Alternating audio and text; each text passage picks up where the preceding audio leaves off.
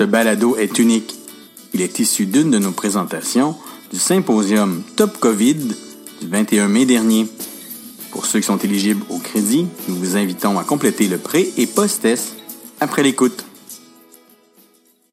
On m'a donné le mandat de parler de pharmacothérapie et de COVID. Euh, juste rapidement, j'ai pas de conflit d'intérêt, sauf que je suis un passionné, comme Marcel l'a dit, euh, je suis cofondateur de Francophone. Et vous avez les objectifs de l'apprentissage qui sont les mêmes euh, qui étaient disponibles sur le site Internet euh, de l'activité du webinaire. Le plan, le plan est quand même assez euh, ambitieux. Donc, on m'avait demandé de parler des controverses des traitements, donc que ce soit les antiviraux, principalement le remdesivir et de l'oxychloroquine, donc juste mettre les pendules à l'heure, et parler le nerf de la la cascade inflammatoire, dont la colchicine, le tocilizumab les corticos.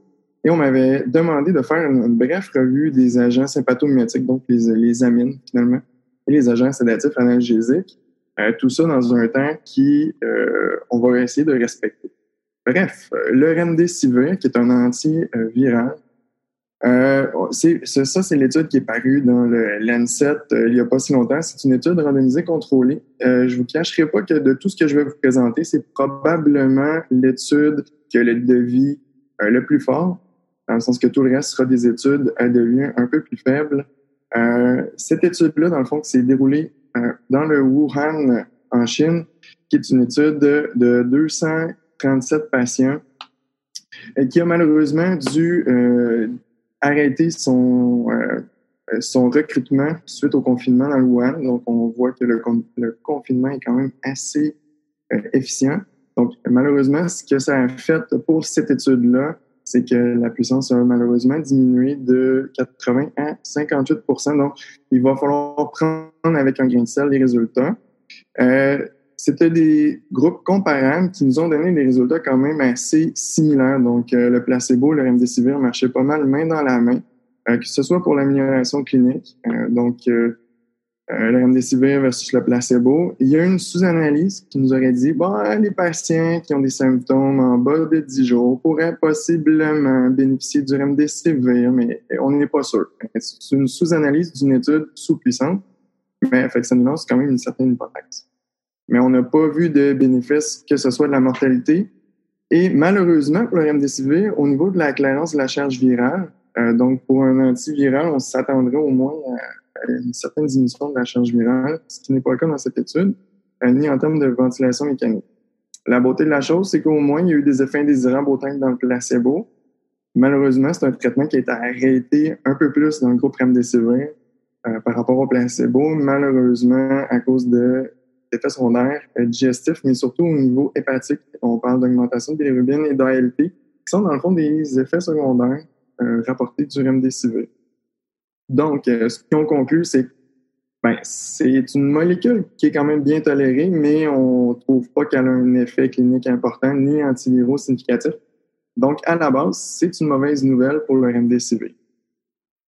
Malgré que c'est l'étude qui a le plus de données euh, de devis fort, il y a eu une deuxième étude, qui est l'étude du NIH et du, du NIAD, qui est sortie. À vrai dire, elle est sortie. Elle est sortie dans un communiqué de presse. Elle est, c'est une étude préliminaire qui n'est pas publiée. Euh, J'ai vérifié ce matin avant la conférence, elle n'était toujours pas publiée, donc je faudra voir euh, le papier avant de pouvoir en tirer quoi que ce soit. Eux aussi ont regardé le temps que ça a pris pour la récupération clinique. Euh, eux nous sortent des résultats qui semblent assez intéressants bien qu'on n'a pas l'étude, hein, je tiens à le rappeler. Le groupe Remdesivir euh, aurait un temps de récupération beaucoup plus rapide que le placebo. Le temps médian est beaucoup plus court. On diminue la mortalité ou on n'est pas loin. Fait on n'est pas, c'est pas statistiquement significatif, mais je suis convaincu dans le papier, on va nous dire que ça va l'être. Et euh, ce que je trouve très intéressant dans le communiqué de presse, on nous dit, euh, à noter que l'analyse qu'on n'a pas préspécifiée dans le protocole, mais qu'on a quand même décidé de faire, euh, nous démontre un temps de récupération beaucoup plus rapide dans le sous-groupe remdesivir pour ceux qui ont des symptômes en bas de 10 jours. Donc, bref, suite à cette étude-là, euh, on semble nous dire que c'est vraiment une molécule, pas miracle, mais pas loin. Le problème, c'est que c'est seulement cette étude-là sur laquelle la FDA s'est basée pour approuver de façon urgente l'utilisation du remdesivir. qui est maintenant euh, une thérapie disponible aux États-Unis, ne l'était pas euh, au Canada au moment où j'ai vérifié, ni je pense en Europe. On pourra me corriger ça euh, avec nos collègues européens. La chose qui me chicote beaucoup, bon, un, c'est pas publié. Deux, c'est dans un communiqué de presse, fait que déjà à la base, on, va, on va avoir un taux de suspicion quand même assez élevé. Mais quand on regarde le protocole de l'étude, il y a énormément de changements qui s'est produit euh, par, euh, par recrutement, mais aussi un par analyse, euh, dont le outcome primaire. Donc, on a modifié un petit peu l'échelle de base qui était de 7 points, on l'a ramené à 6 être capable de trouver quelque chose. Il y a plein de nouvelles, euh, de, de nouveaux euh, analyses secondaires qui sont apparues un petit peu non, non spécifiées. Donc, en tout cas, moi, ça me, ça me laisse un petit peu sur ma faim. Et euh, en conclusion sur la MDCV, c'est un peu ça aussi. Pour l'instant, moi, contrairement à la vidéo, peut-être que la vidéo, euh, soit dit en passant, a des données qu'on n'a pas. Ça, ça, ça c'est possible. Cependant, les données, moi, sont peu convaincantes. Il semble y avoir un petit signal pour les patients qui sont vraiment en début de traitement. Donc, euh, ce qui va avec aussi l'évolution de la maladie, on dit que si on coupe la, réplication virale rapidement, peut-être qu'on engrangerait moins de réponses inflammatoires ou autres. Euh, bref, peut-être qu'il y a une fin thérapeutique ici, mais clairement, pour l'instant, on nous annonçait ça comme la huitième merveille du monde. Ce n'est toujours pas, selon mon humble opinion. L'hydroxychloroquine ont beaucoup de d'encre a été parlé tant au niveau de la presse scientifique que la presse générale que la presse de la Maison Blanche. Le, le but étant vraiment pas de repasser tous les études, mais je vous ai listé les principaux études qui sont euh, des devis de très, euh, je vais essayer de mes mots, très faibles à voire médiocres totalement. On a des études qui ont euh, ouvertement euh, retiré des patients de l'analyse et c'est des patients de perte au suivi qui ont euh, fini aux soins intensifs euh, naturellement. Donc, quand tu veux regarder si les patients vont bien, c'est un petit peu tannant.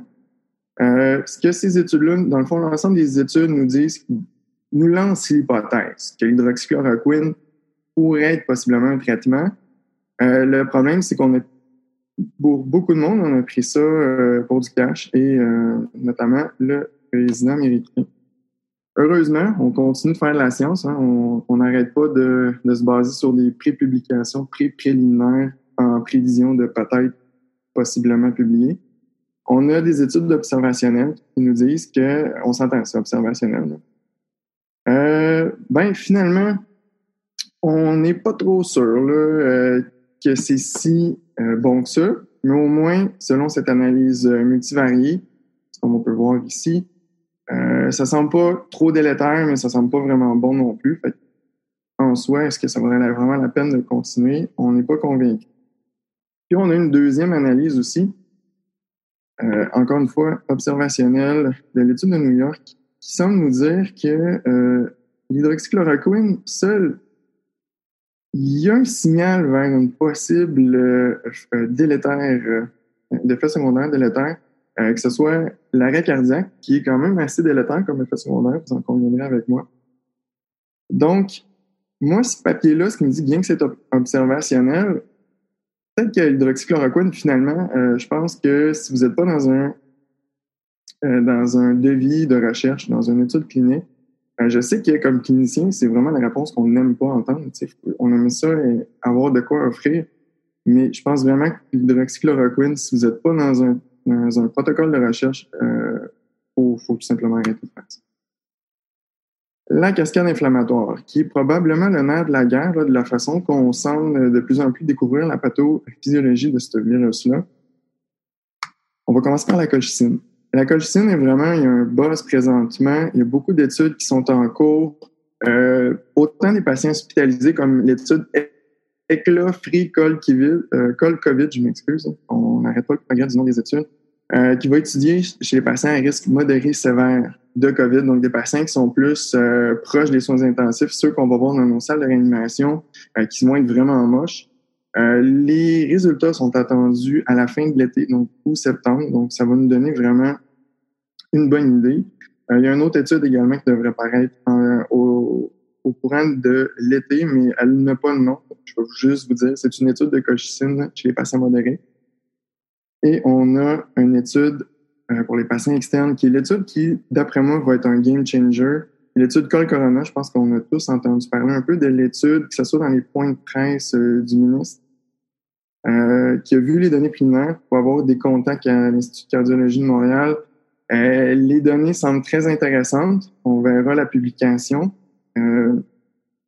Mais ce qu'il faut retenir de Col Corona, euh, c'est sûr qu'on verra les résultats, là, mais la population qui cible, c'est une population externe, donc c'est très important. Donc pour, pour nous autres à l'urgence, c'est euh, important parce qu'il y a plusieurs patients qu'on va voir qui vont avoir congé à la maison, mais qui pourraient possiblement rentrer, si on veut, dans l'étude. C'est-à-dire que c'est des patients qu'on va cibler qui sont euh, pas moches au point d'être hospitalisés, mais qui sont en début de réponse inflammatoire en début de cascade inflammatoire, donc l'utilisation de la colchicine pourrait, pour, euh, pour, potentiellement casser ça. Euh, donc, j'ai très hâte de voir le résultat. Euh, entre-temps, vous avez les coordonnées de l'étude. Là, je fais pas la promotion, je suis zéro relié à l'étude de col corona, mais si vous avez des patients qui sont positifs au COVID, je vous invite à les référer à l'étude parce que plus on va avoir de patients, meilleur va être l'étude si on veut. Et euh, un des signes que, d'après moi, c'est encourageant, c'est que la fondation de euh, Bill Gates a investi quand même 3 millions de dollars dans l'étude. Mon guess, euh, c'est que probablement que c'est une c'est encourageant comme étude. Là. Je pense pas que Bill Gates va investir de l'argent, bien que c'est quand même un des hommes les plus riches au monde. Mais tout ça pour vous dire que je, je, je suis avec intérêt Col Corona et je vous invite à la suivre aussi. Il y a dans la littérature des, des rapporté avec le COVID des cas de péricardite, myocardite. Et on se dit, est-ce qu'à la colchicine, on peut faire ça? Malheureusement, moi, j'ai pas trouvé de données. Peut-être qu'il y en a, euh, mais je pense qu'il est raisonnable, surtout dans le contexte de la pathophysio, de cascade inflammatoire, de données qu'on a déjà en péricardite, myocardite avec la colchicine. Je pense que c'est raisonnable de l'essayer d'un sens. Là, c'est semi-evidence-based, comme on pourrait dire. Il y en a en tête que vos patients une fonction rénale qui diminue. Euh, Peut-être éviter ça, là. mais je pense que c'est intéressant, c'est un outil de plus. Euh, la tamponnade, c'est sûr que vous avez le choix d'utiliser la péricardiosynthèse chez un patient en tamponnade qui est instable ou la colchicine. Je pense que le, choix va de soi. Mais il y a des rapports de cas, il y a un rapport de cas de tamponnage à COVID euh, chez qui on donné colchicine, cortico, puis oui, hydroxychloroquine parce que, bon, euh, au moment de ce cas-là, c'était le traitement standard, en guillemets, là, pour euh, les gens qui ne m'auraient pas vu. Donc, oui, si vous avez un patient qui est très stable, mais on, on s'entend que vous avez le choix de la péricardiosynthèse et la colchicine. Moi, je personnellement favoriserais la péricardiosynthèse, même si c'est pas pharmaco c'est ce qui termine un petit peu la colchicine. Pour ce qui est du tolicizumab, je vais, je vais quand même y aller assez rondement euh, parce que le tolicizumab est euh, un très difficile à obtenir présentement. Et euh, il y a une place, je pense. On verra les données qui sous-tendent ça. Qu'est-ce que le tocilizumab? C'est un, un anticorps monoclonal qui est un antagoniste des récepteurs d'interleukine 6 euh, donc, toute cette cascade inflammatoire, on sait que l'interleukine 6 va euh, être un des principaux médiateurs qui va engranger toute cette cascade. Euh, il y a plusieurs doses. Il y a la dose dans, dans, les maladies pour lesquelles il est, il est approuvé. Pour ce qui est du COVID, écoutez, on va attendre les données parce qu'on a vu de tout et de rien. c'est en attente de voir. Pour ce qui est dans le fond du tolicizumab, cette étude-là, pourquoi je, je vous parle d'un case series, c'est que ce case series-là est un peu le début de tout, parce qu'on a réalisé qu'il y avait peut-être une modulation inflammatoire, qu'il y avait un genre de tempête. Au début du mois d'avril, on parlait de cytokine storm, de, de, de cascade inflammatoire qui s'emballe. Donc, euh, dans cette série-là, il y avait, dans le fond, des cas de patients qui étaient très euh, seriously, sérieusement malades ou très critiques, chez qui on a donné du tolicizumab euh, vous voyez dans la table, là, parce que je retrouve pas mon, pointeur, ils ont également reçu aussi de la méthylprénisolone. Donc, on, a vraiment essayé de passer l'inflammation euh, de et euh, cortico. De ces patients-là, seulement 5 ont mal évolué. Euh, là, vous allez me dire 15 patients, Mathieu, je ne peux pas faire grand-chose avec ça. Je, suis très d'accord avec vous, mais c'est ce que jeté les bases pour nous dire probablement que si on joue sur la réponse inflammatoire chez les patients très malades, parce que rendu là, c'est plus le virus le problème, c'est la réponse de l'autre versus le virus. C'est un peu comme le choc septique. Tu sais, des fois, le choc septique, euh, c'est toute la réponse inflammatoire sous-jacente qui cause tous les dommages sans nécessairement que ce soit la, bactérie. Euh, donc, c'est, cette hypothèse-là, c'est un peu ça qui, a allumé les lumières de tout le monde. Il y a une deuxième étude ici, euh, naturellement, des études, tu sais, comme, je veux pas dire euh, mauvaises, mais c'est des études rétrospectives case control, parce que toutes les études randomisées contrôlées sont en cours présentement. Donc, on a testé du groupe tocilizumab versus le groupe standard, en guillemets, encore une fois, là, hydroxychloroquine, on se rappelle, on utilise tout ça. Euh, euh, dans son groupe tocilizumab, les patients étaient plus malades euh, et ils étaient plus âgés. Donc, on se dit, à la base, euh, le groupe TOSI a plus de, de prise contre lui. Donc, c'était vraiment une population de soins critiques. C'est ça qu'on voit dans, les salles de réax, faut intubés qui se ramassent aux soins. Et il y avait vraiment un signal vers une diminution de la mortalité, de la mission aux soins, diminution de la ventilation mécanique. C'est rétrospectif, là. Mais ce que ça nous dit comme, euh, comme information, c'est que c'est assez intéressant de dire que ces patients qui sont de, plus en plus critiques, si on casse cette inflammation-là, probablement qu'ils vont mieux évoluer. Donc, c'est des hypothèses. Ce qui a lancé quand même plusieurs études. Là, euh, je pense qu'on est rendu à 44 euh, ou 45 études sur le tocilizumab et le COVID. La majorité des études vont, euh, des résultats devraient arriver, on souhaite, septembre.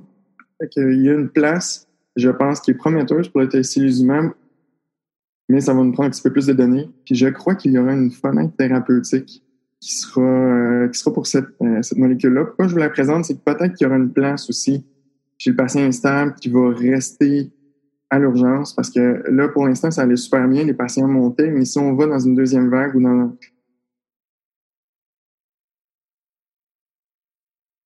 euh, ou ce qu'on peut plus de les patients instables vont euh, être à l'urgence un petit peu plus longtemps, donc être à l'affût que c'est une molécule pourrait potentiellement être euh, disponible et avoir certains bénéfices pourrait quand même être intéressant pour nous à l'urgence. Les corticos. Les corticos, c'est une controverse. Hein, je ne vous le cacherai pas.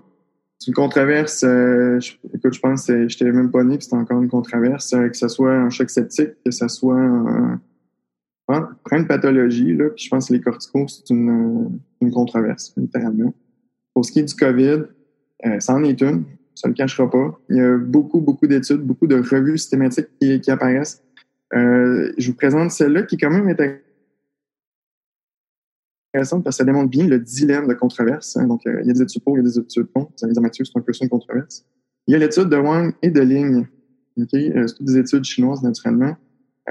celle de celle de Wang, que vous pouvez voir là, dans le milieu de l'écran, semblerait avoir une augmentation une augmentation du risque d'admission aux soins intensifs.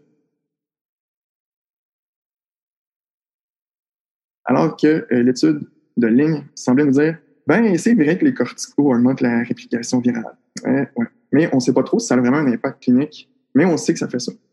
Tandis que l'étude de Liu, eux autres, ben, ils ont fait, ben, on ne voit pas de bénéfice, mais on ne voit pas vraiment de rien d'autre. Bon, eux autres, ils nous ajoutent plus ou moins d'eau au moulin, mais ils nous disent pas plus, pas pour. Mais l'étude de Wu est quand même intéressante parce que c'était des patients en RDS, donc des patients très, sévères, euh, ben, slash euh, critiques. Et il semblerait y avoir une diminution de mortalité avec l'utilisation des corticos. Fait que ça revient un peu à cette cascade inflammatoire qui s'est trop emballée. Fait que si on essaie de la diminuer, peut-être qu'on aura un bénéfice. On a une deuxième revue systématique euh, qui euh, nous démontre malheureusement que si tu donnes les corticos, probablement que tes patients, ils vont être plus longtemps à l'hôpital. OK? Mais est-ce que c'est les corticos? C'est le fait que tu donnes des corticos chez tes patients malades. Si tes patients sont plus malades, ben, ils vont de base être plus longtemps à l'hôpital. Si tu les corticos, tu le fais d'être malade, je sais pas, mais en tout cas, je pense qu'il y a un certain biais de sélection ici. Puis oui, effectivement, les corticos semblent augmenter la clairance virale. Donc, il y a peut-être une, une, fenêtre thérapeutique parce qu'il ne faudrait pas utiliser les corticaux comme vraiment tout début de réplication virale, en début de, de, de processus pathophysiologique. Mais en termes de mortalité, quand on regarde le groupe sévère ou critique, il semble y avoir une tendance vers un bénéfice des corticaux qui ne semble pas se démontrer vers les patients qui sont euh, légers, modérés. ce que ça nous dit, c'est que probablement que les patients critiques pourraient potentiellement bénéficier des corticaux. Ce qui n'est pas le cas du patient qui est à la maison, du patient qui va très bien, qui a juste un besoin minimal d'oxygène, qui ne va pas en augmentant, qu'on met à l'étage parce qu'on on veut juste le surveiller. Peut-être que ce patient-là, s'il décompense pas, s'il n'y a pas de marqueur inflammatoire élevé, pourrait ne pas bénéficier des corticaux. Alors que s'il y a des marqueurs inflammatoires élevés, peut-être peut-être que c'est un patient qui pourrait bénéficier des corticaux. Et euh, on a une autre étude qui a essayé de voir si, on fait, si on donnait des corticaux, mais rapidement, de façon d'une courte durée chez des patients hospites, qu'est-ce qui va se passer? Ben, eux, ce qu'ils ont trouvé, c'est que ah, ben, ça pourrait probablement diminuer la mortalité. C'est sûr que c'est un pré-poste. Fait qu'il faut en prendre puis en laisser. Hein. Euh, c'était un pré-poste sur une, l'espace de, 14 ou 21 jours. Donc, des fois, les, les, réflexes cliniques n'ont pas eu le temps de suivre. Mais il, semble y avoir vraiment un bénéfice. Puis, fait, dans le fond, c'est vraiment, je pense, les patients euh, bon, critiques, je pense qu'il y a un certain bénéfice. Les patients qui sont hospitalisés mais qui décompensent ou qui ont des, des euh, hauts pronostics, si on veut, même si on n'a pas d'échelle, euh, sauf le PIF clinique, pourraient potentiellement en bénéficier. Pour ce qui est des MPOC de l'asthme, j'ai euh, pas trouvé de données en soi, sauf de continuer nos traitements standards. C'est sûr que les corticoïdes inhalés ne semblent pas être reliés à une augmentation euh, de la COVID, mais le fait de les utiliser et d'avoir un asthme mieux contrôlé pourrait nous aider à mieux passer à travers. Donc, pour l'instant, tout ce qui MPOC, asthme, on continue nos traitements. Si on a besoin de corticaux comme dans l'exacerbation aiguë, je pense qu'il y a pour l'instant plus de bénéfices que de, de, de, de, risques. Et, mais j'aurais tendance à peut-être essayer de minimiser les corticaux le plus possible. bref, je pense que ça va être important de sélectionner les patients. Pour l'instant, on n'a pas de données claires qui nous disent celui-là, celui-là, oui, celui-là, non. Mais le patient qui serait critique ou le patient qui serait à haut risque de décompensation des marqueurs inflammatoires élevés, je pense qu'il pourrait possiblement en bénéficier. Il y aurait une certaine fenêtre thérapeutique parce qu'on se rappelle que ça augmente la réplication virale. Donc, si on le met plus au début, peut-être que on pourrait se mais si on y va où ce que la, cascade inflammatoire commence à monter, peut-être qu'on aura un bénéfice.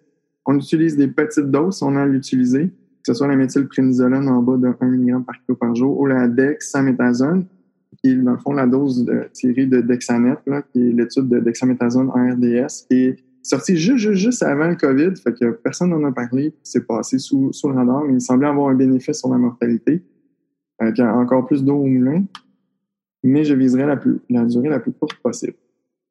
Les ACE ARA euh, rapidement, euh, ça c'est une étude euh, qui est rétrospective, encore une fois, de l'État d'Ohio et de Floride. dans le fond, ce qu'ils ont regardé, c'est nos patients tests positifs est-ce que le fait d'avoir un ACE ou un, ARA est délétère? La réponse, c'est par rapport à un test positif, ça a l'air de rien changer. Il y aurait peut-être un certain risque d'utiliser les ACE par rapport à l'admission aux soins intensifs et à l'hospitalisation. Mais moi, je mets un gros bémol sur ces données-là pour la simple et unique raison qu'il y avait des biais de sélection dans les tests. Euh, au moment où ont fait l'étude, les tests étaient excessivement restreints parce qu'ils étaient en rupture d'approvisionnement. Donc, on sélectionnait seulement les patients les plus malades. Donc, c'est sûr que si vous avez des patients très malades avec plein de comorbidités comme l'hypertension, du diabète, de l'âge de 70 ans et plus, un, ils ont plus de risques d'avoir des ACE. Deux, ben, ils ont plus de risques d'être juste plus malades. C'est un peu ce que ça nous dit. Notre population bien malade, ben, bien malade. Est-ce que les ACE ont un rapport là-dedans? Moi, ce papier-là, je, le prends avec un bémol. la raison pourquoi je vous le montrais, c'est parce que si quelqu'un vous le sort, ben, c'est important de savoir qu'il y a un biais de sélection. Il y a l'autre papier qui a suivi cela qui semble vraiment nous démontrer euh, que bon, les patients qui survivaient avaient plus de ACE que ceux qui survivaient pas.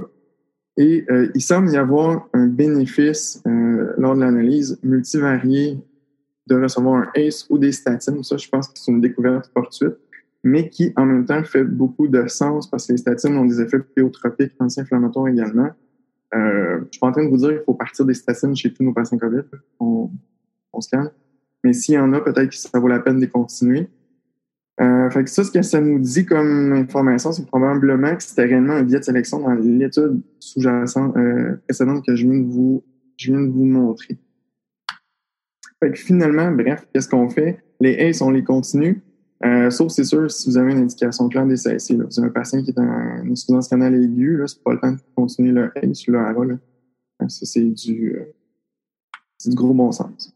Donc, bref, pour les thérapies qui s'en viennent, le remdesivir, on va suivre les données qui s'en viennent. Il y a le favipiravir, qui est un autre antiviral, euh, qui commence aussi, lui aussi, là, à montrer des signes intéressants. On verra. Il y a l'étude de l'opinavir et tonavir avec la ribavirine et l'interféron, qui est également prometteur. Donc, encore une fois, tout ce qui est la réplication virale aurait peut-être une fin thérapeutique rapidement. Ce qui est des immunosuppresseurs, je vous ai parlé de colcorona qui pourrait être un game changer, surtout pour nous autres à l'urgence. Euh, L'anakinra qui est un, antagoniste des récepteurs euh, en interleukine 1.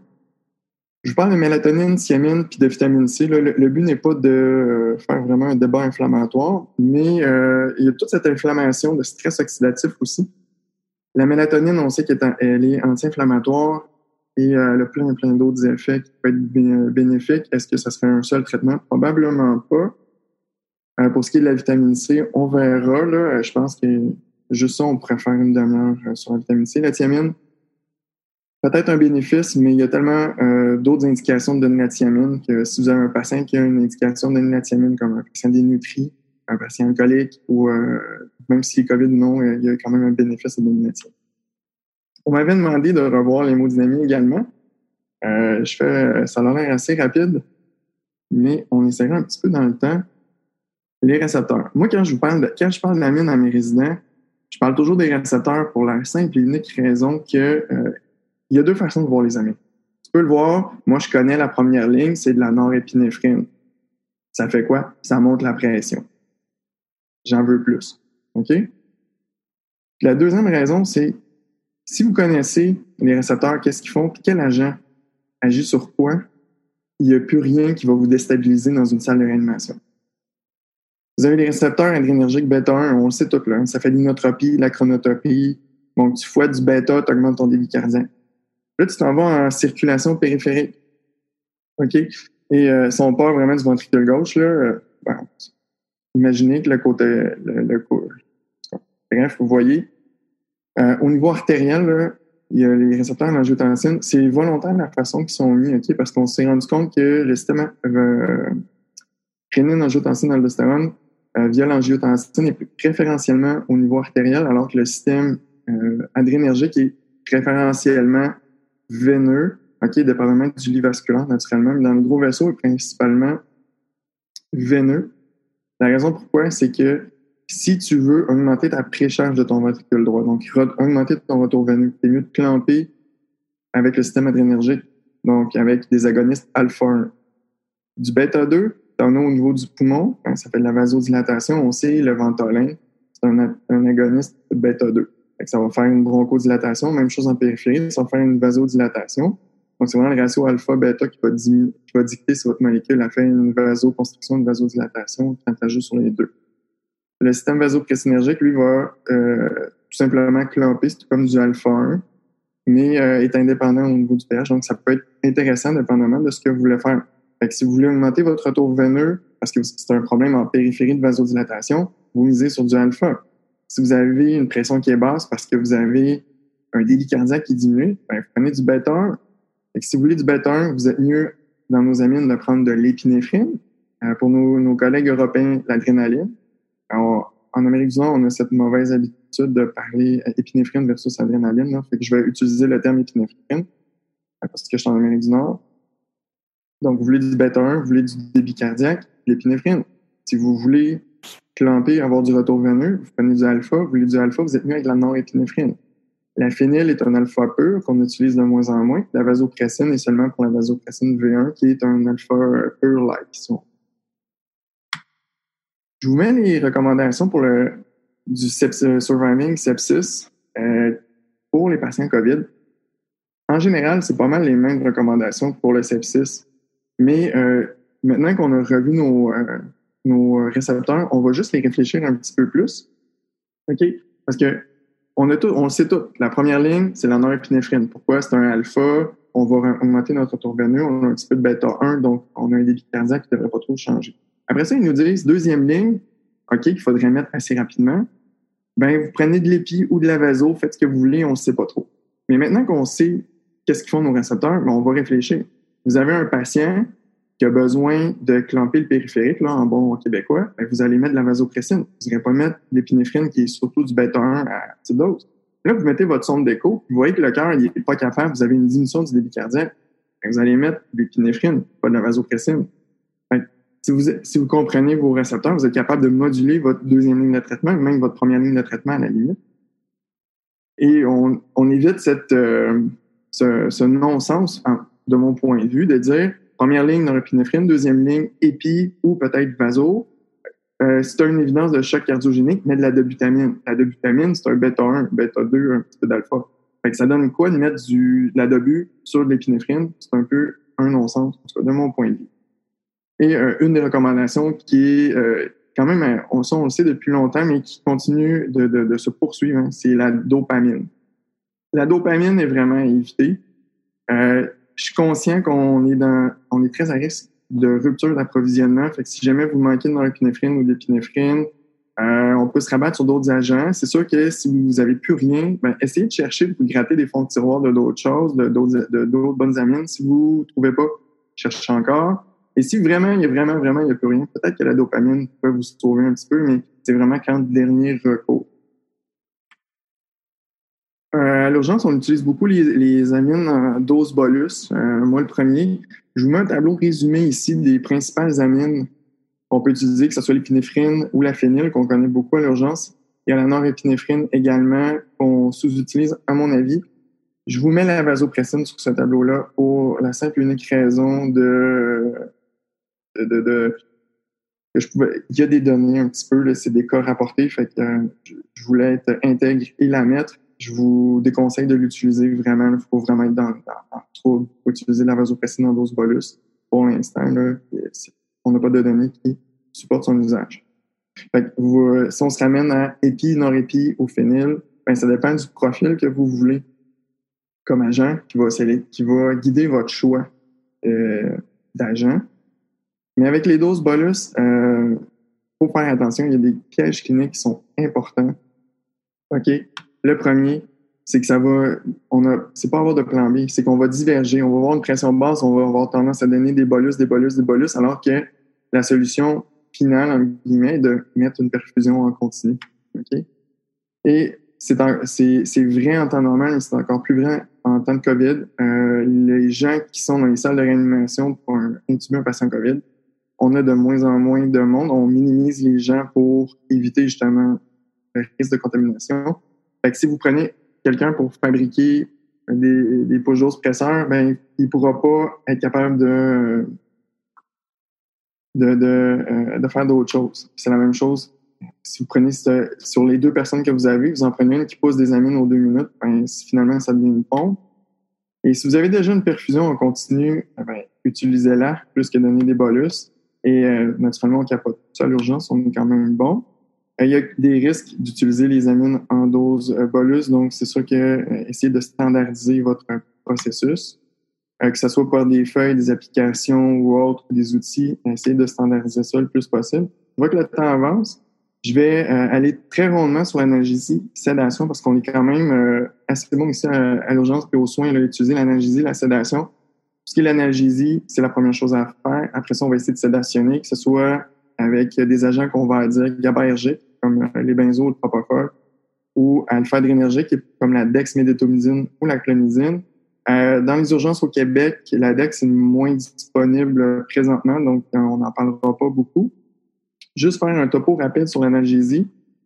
Euh, toujours viser les doses les plus vite possible. On parle souvent du principe d'analgosédation. Partout, on vous mentionne, prenez un analgésique, puis pour essayer de le pousser, pour essayer d'avoir euh, un effet secondaire de sédation. Le but est de rendre le patient confortable. Si on a de la sédation, tant mieux. Euh, on va surtout utiliser des opioïdes, mais je ne ferai pas que des opioïdes. OK? Fait que dans les trois opioïdes qu'on a disponibles, on est tous très à l'aise avec le fentanyl, c'est ce qu'on utilise le plus. Euh, dans un contexte de rupture d'approvisionnement, on s'est retourné vers, anciennement, on utilisait beaucoup la morphine et le dilodide. Chacun ont des euh, particularités, que ce soit l'insuffisance canale aiguë ou comme la morphine, qui a un métabolite quand même assez déliriogène chez le, chez le patient âgé. Si vous avez un protocole en place, suivez-le. A une molécule qui est en rupture d'approvisionnement, ben à ce moment-là, vous êtes capable de choisir un autre.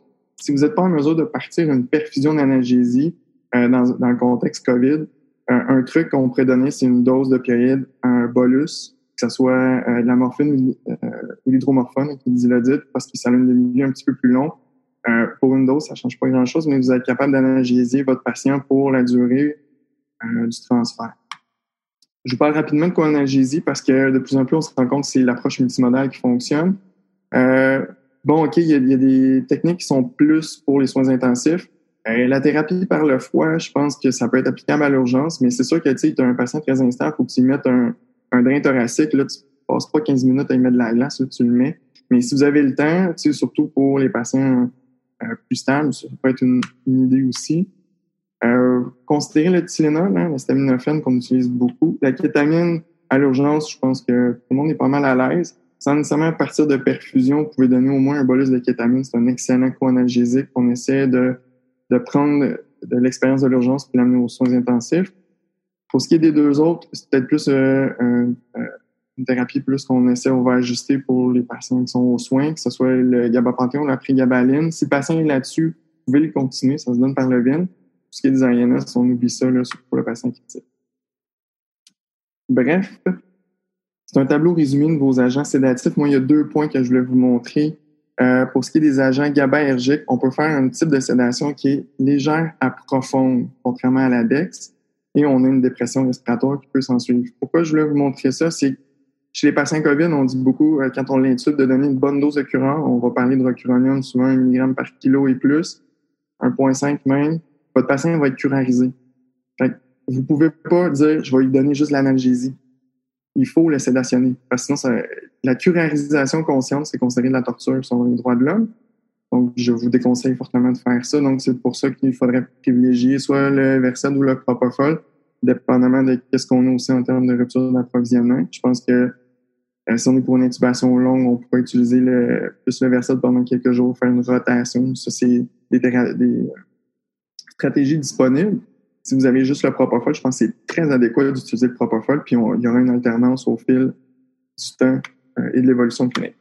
Donc, en résumé, nos thérapies plus euh, de COVID. Le remdesivir, on va attendre nos données. L'hydroxychloroquine, encore une fois, on oublie ça. Les ACE, vous les continuez. Et les corticos, oui, on s'en prend plus de données, mais je pense qu'il y aura un bénéfice si on cible bien notre patient. Euh, Tossi et colchicine, on va attendre de voir les données, mais effectivement, c'est, ça semble intéressant. Pour ce qui est de votre prise en charge clinique, optimisez votre hémodynamie avant d'intuber, dans la mesure du possible.